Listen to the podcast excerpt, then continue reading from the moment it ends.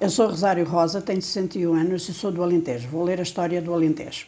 A história do Alentejo anda de mãos dadas com a história de Portugal e da Península Ibérica. Estes hispânicos, assim como pertencentes à época das civilizações romanas, árabes e cristã. Em muitos lugares do Alentejo encontram-se provas da civilização existentes há 3 mil anos atrás. Fenícios, celtas e romanos, todos eles deixaram um importante legado na era antes de Cristo, na região que é hoje o Alentejo, uma terra onde a cultura e a tradição caminham lado a lado. Os romanos deixaram nesta região o legado mais importante: escritos, mosaicos, cidades em ruínas, monumentos, todos, todos deixados pelos romanos. Mas não devemos esquecer as civilizações mais antigas que passaram pela zona, deixando legados como monumentos magníficos como antes. Após os romanos e os visigodos, os árabes chegaram a esta terra com o cheiro a jasmim. Antes da reconquista, que chegou com a construção de inúmeros castelos, alguns deles construídos sobre mesquitas muçulmanas e a construção de muralhas para proteger a cidade e as cidades que foram crescendo.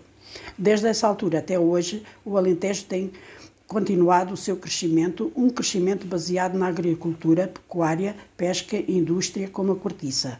E desde o último século até os nossos dias, com um turismo com uma ampla oferta de turismo rural. Agora vou ler um conto tradicional do Alentejo. Era uma vez um homem e uma mulher que tinham uma comadre. Um homem um dia foi à praça comprar uma fressura de porco para a mulher lhe fazer a cachola para o almoço. Estava a cachola ao lume, entra a comadre. Ai que bem que cheira você a almoço!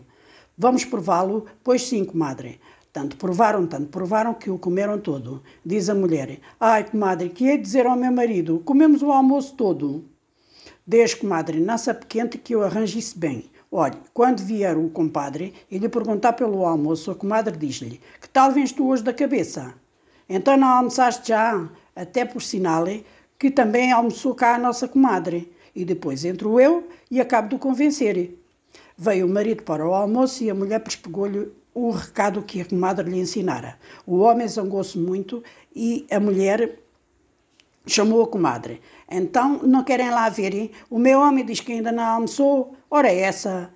Até almocei cá com vossos e o almoço era cachola. Boa vai ela. O homem fez que se conformou, pegou num palito, meteu na boca e foi-se pôr à janela, com cara de poucos amigos. Passou um conhecido e disse-lhe: Olá, com quem então já almoçaste? Assim o dizem, assim o dizem, respondeu o homem. Claro que sim, tens que falar alto, claro que sim. Então vá, já está a gravar, vamos lá. A combuca de ouro e os marimbondos havia dois homens, um rico e outro pobre, que gostava de fazer peças. Um ou outro foi ocupar o padre pobre a casa do rico, pedir um pedaço de terra para fazer uma roça. O rico, para fazer peças, o outro em, e, em deu o, lhe, lhe deu lhe deu a pior terra que tinha. Logo que o pobre teve o se foi para a casa dizer a mulher e foram ambos ver o terreno chegando lá na matas. O marido viu uma cumbuca de ouro como era em terra do padre, padre rico, o pobre não a quis levar para a casa e foi dizer ao outro que em sua mata havia aquela riqueza. O rico ficou louco todo, a, agitado, então quis que E não quis. e não quis que o compadre trabalhasse mais nas suas terras. Quando o compadre se, se retirou, o outro le, legou logo, logo com a sua mulher para as matas. Havia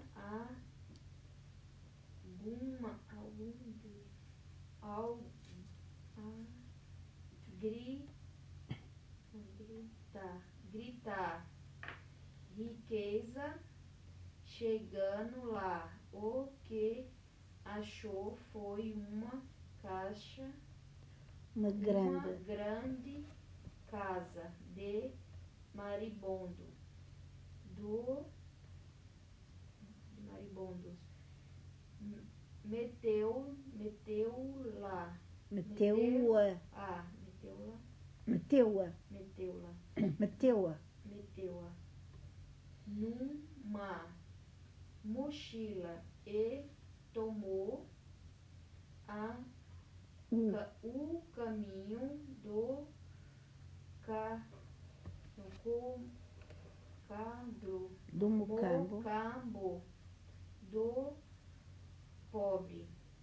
E logo que o avistou, foi gritando, o compadre feche as portas e deixe somente um ba, ba, Banda.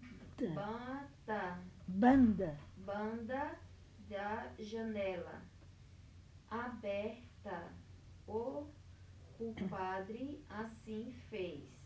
E o rico, chegando perto da janela, atirou a casa do maribondo dentro da casa do amigo e gritou: Feche a janela, compadre. Mas o maribondo bateram no chão, transformando-se em moeda de ouro. E o pobre chamou a mulher e os filhos para ajudar o ricaço gritava então compadre abra a porta ao que o outro respondia deixe-me que os marimbondos estão me matando e assim ficou o pobre rico e o rico ridículo. Muito bem.